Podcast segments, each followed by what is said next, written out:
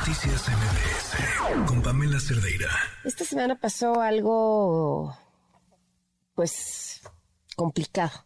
Ya no sé qué palabra ponerle. Eh, un grupo de eh, manifestantes eh, se presentaron en el Congreso de la Ciudad de México en contra de una iniciativa presentada por una diputada panista. El problema de esta iniciativa no solamente es que atente contra los derechos humanos, que sea transfóbica. No, o sea, en realidad es que está sustentada en, en una bola de locuras. Entonces, vamos por partes para ir explicando de qué se trata, más de qué se trata esta iniciativa, porque no va a pasar. Por eso les digo que el tema era complicado, es decir, hubo una serie de disturbios en el Congreso de la Ciudad de México. Lo que a mí me llama la atención es que esa iniciativa en el Congreso de la Ciudad de México no iba a pasar bajo ninguna circunstancia de entrada porque, porque es la Ciudad de México, porque lo que quieran, pero sí somos una ciudad de derechos. Y, y además hay mayoría morena en el Congreso de la Ciudad de México, no iban a dejar pasar esto. Nos acompaña Tania Morales, directora de la Asociación para las Instancias, eh, para las Infancias Transgénero. Tania, te agradezco muchísimo que me tomes la llamada. ¿Cómo estás? Muy bien, Paola, muchas gracias por, Pamela. Me puedes decir Paula, no te preocupes. La queremos mucho en este espacio también. Disculpame, Pamela. No, oye, a ver, este, Tania, partamos por ahí. O sea, olvidemos tantito de, de, esta diputada. Eh, hoy, hoy en la Ciudad de México, ¿qué pasa desde el punto de vista legal con las infancias trans? ¿Qué pueden y qué no pueden hacer? Pues mira, en la Ciudad de México las personas que tienen 12 años en adelante pueden tramitar un acta de nacimiento con el reconocimiento de su género, de su identidad de género. Eso es lo único que pueden hacer las personas mayores de 12 años.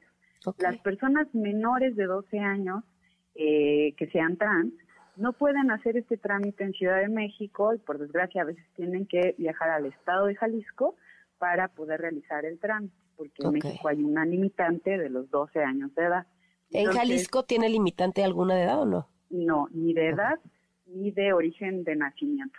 Ok. Eh, entonces, pues lo que hacen es eh, solicitar un trámite para reconocer su identidad de género, acuden al registro civil, eh, se toma el consentimiento informado de la persona, que es que tener claro que la persona que está acudiendo eh, sabe perfectamente qué es lo que está pasando, cuáles son los efectos de tener un acta de nacimiento y así el, eh, la persona que es oficial del registro civil se cerciora que tenga eh, consentimiento para este trámite.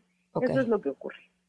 ¿Qué, es lo que ¿qué, ¿qué, pasa con el tema del desarrollo hormonal y de las intervenciones que puede una persona trans eventualmente decidir tomar?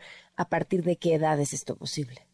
Pues mira, eh, a niñas, niños, eh, adolescentes no se eh, hace ninguna cirugía. Eh, estas cirugías que se llaman de reasignación de sexo no se realizan. Incluso te, te puedo compartir que en, en personas mayores de 18 años tampoco se realizan porque no hay presupuesto para hacer eso. Eh, ahora, en términos de acceso a tratamiento hormonal, pues por supuesto a ninguna persona, a ninguna niña, ningún, ningún niño se les da porque además pues no tiene ningún sentido hacerlo, pero no se les da. Eh, entiendo que en, en, alguna, en la clínica Condesa, eh, personas, eh, adolescentes entre 16 y 17 años de edad, acompañados de sus familias pudieran acceder a un tratamiento hormonal. Ahora, eh, siempre y cuando tengan consentimiento de sus familias y que así lo decidan también las personas. Eso es eh, lo que ocurre, pero bueno, pues en, algo importante es, hay un protocolo de salud desde eh, 2017, fue, eh, digamos que, emitido por la Secretaría de Salud y pues en ningún momento se menciona eh, un tratamiento para niñas, niños o una operación, alguna intervención quirúrgica. Ahora, eh, el, protocolo que implica, o sea, que cuando un niño o niña quiere cambiar su identidad y tiene 12 años y su familia está de acuerdo, ¿Cuál es el proceso? ¿Nada más es ir y solicitarlo? Eh, bueno, se hace... Para un documento.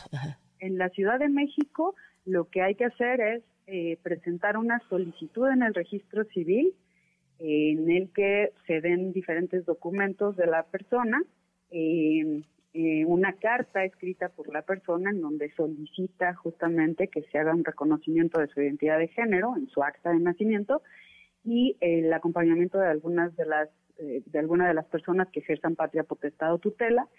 Estos documentos se evalúan por un comité en el que intervienen eh, tanto registro civil, consejería jurídica, COPRES, y revisan cada caso, cada solicitud y después emiten una opinión sobre cada caso, que es realmente que pues, tengan los documentos, eh, pues en todos los documentos solicitados y después se les da una cita a la persona para que acuda al registro civil para poder hacer este trámite, en donde la persona acude presencialmente, se le toma el consentimiento informado a la persona y se le emite un acta, un acta de nacimiento con su género correcto y el nombre elegido.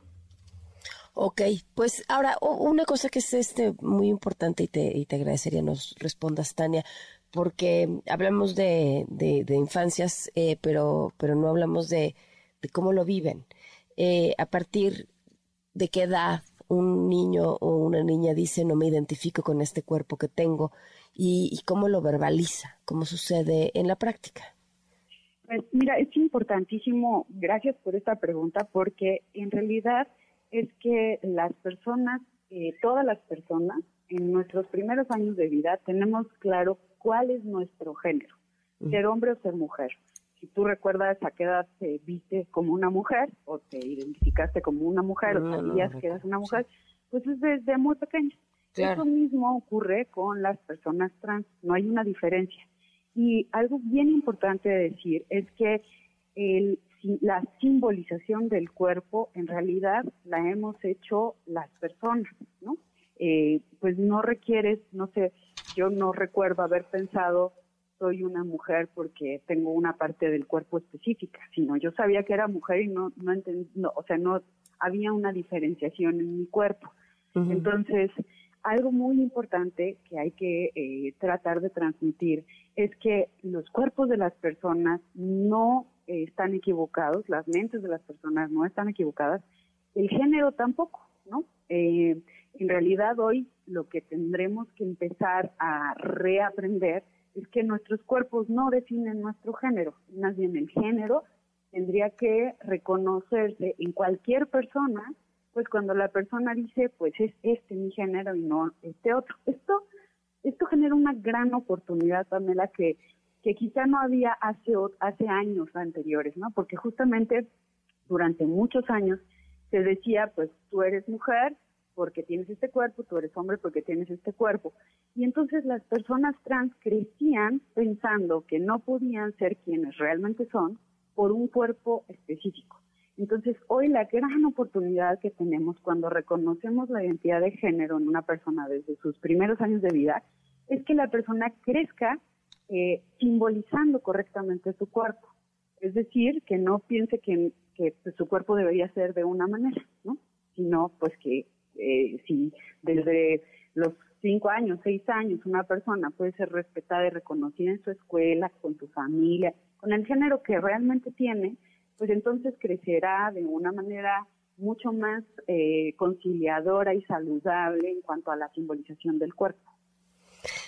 Hijo Tania, tengo 28 mil preguntas, pero ya es una, una, una plática eh, completamente distinta que no nos va a dar tiempo de hablarlo, pero te, te agradezco, siempre te lo he agradecido la oportunidad de platicar y, de poner en contexto y entender lo que está pasando y, además este coincido contigo.